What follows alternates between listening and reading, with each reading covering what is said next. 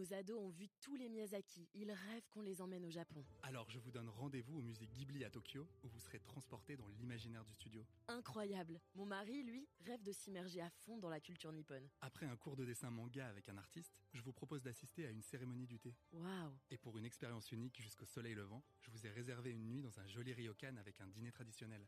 Je nous y vois déjà. Avec Marco Vasco, ne rêvez plus, vivez votre voyage l'esprit libre. Au rendez-vous sur marcovasco.fr pour imaginer votre prochain voyage sur mesure.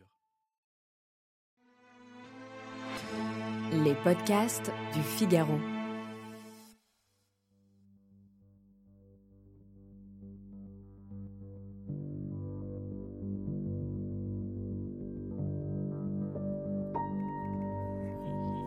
Faut-il abolir l'anonymat sur Internet?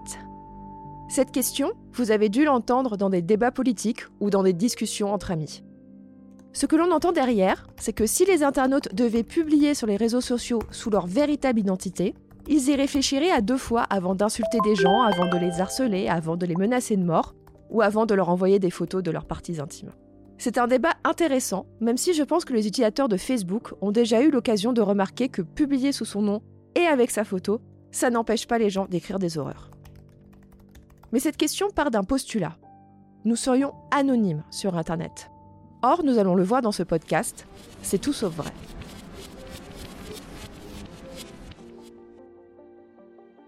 Bienvenue dans Question Tech, le podcast du Figaro qui répond à vos interrogations sur les nouvelles technologies.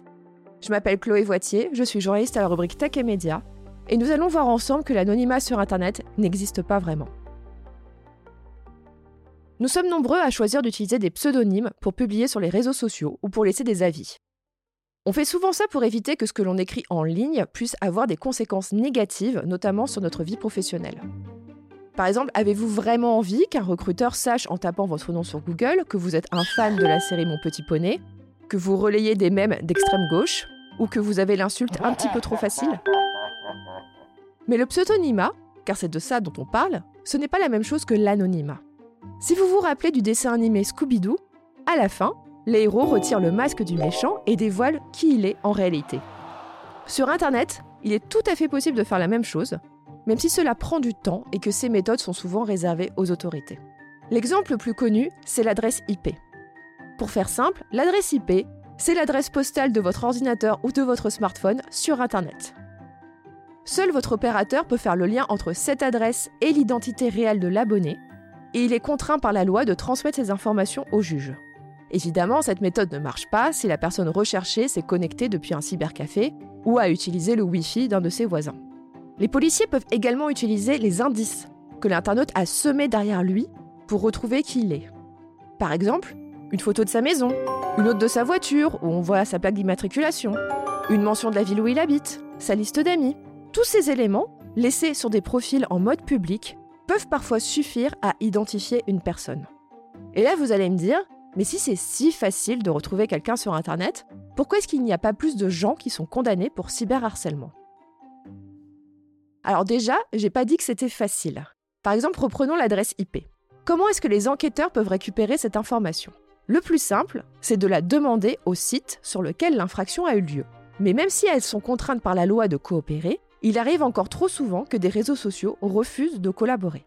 Par exemple, Twitter n'a répondu qu'à 48% des réquisitions adressées par les autorités françaises en 2018. Ce taux est remonté à 70% début 2020, mais on est encore loin du 100%.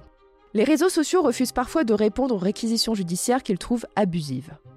Mais ces demandes peuvent aussi se perdre dans les limbes. Si le réseau social n'a pas de représentant légal en France, les demandes doivent partir en Irlande ou pire, aux États-Unis, et elles ne sont clairement pas traitées de manière prioritaire. Cette situation a conduit trois victimes de cyberharcèlement à attaquer Twitter en justice en 2021.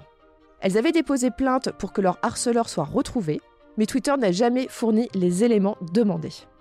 Résultat, leurs plaintes ont dû être classées sans suite.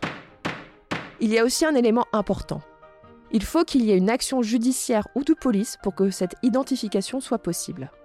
Ce qui signifie qu'il faut que la plainte ait été jugée recevable par les autorités. Or, il arrive que des policiers ou des magistrats ne prennent pas au sérieux le cyberharcèlement et répondent aux victimes qu'elles n'ont bah, en fait qu'à couper leur téléphone. Il y a aussi la question centrale des moyens et des effectifs alloués aux équipes dédiées aux enquêtes sur Internet.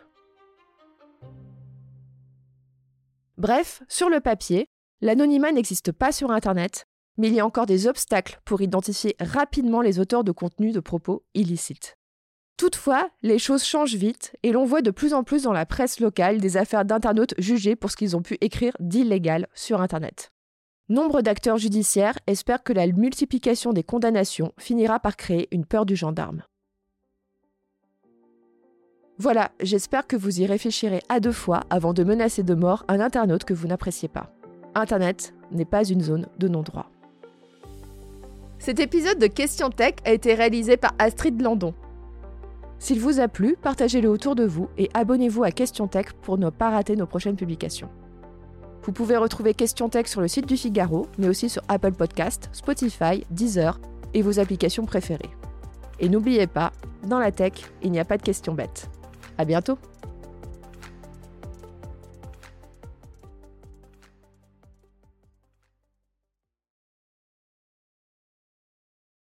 Nos ados ont vu tous les Miyazaki. Ils rêvent qu'on les emmène au Japon. Alors je vous donne rendez-vous au musée Ghibli à Tokyo où vous serez transporté dans l'imaginaire du studio. Incroyable. Mon mari, lui, rêve de s'immerger à fond dans la culture nippone. Après un cours de dessin manga avec un artiste, je vous propose d'assister à une cérémonie du thé. Waouh. Et pour une expérience unique jusqu'au soleil levant, je vous ai réservé une nuit dans un joli ryokan avec un dîner traditionnel. Je nous y vois déjà. Avec Marco Vasco, ne rêvez plus, vivez votre voyage l'esprit libre. Au rendez-vous sur marcovasco.fr pour imaginer votre prochain voyage sur mesure.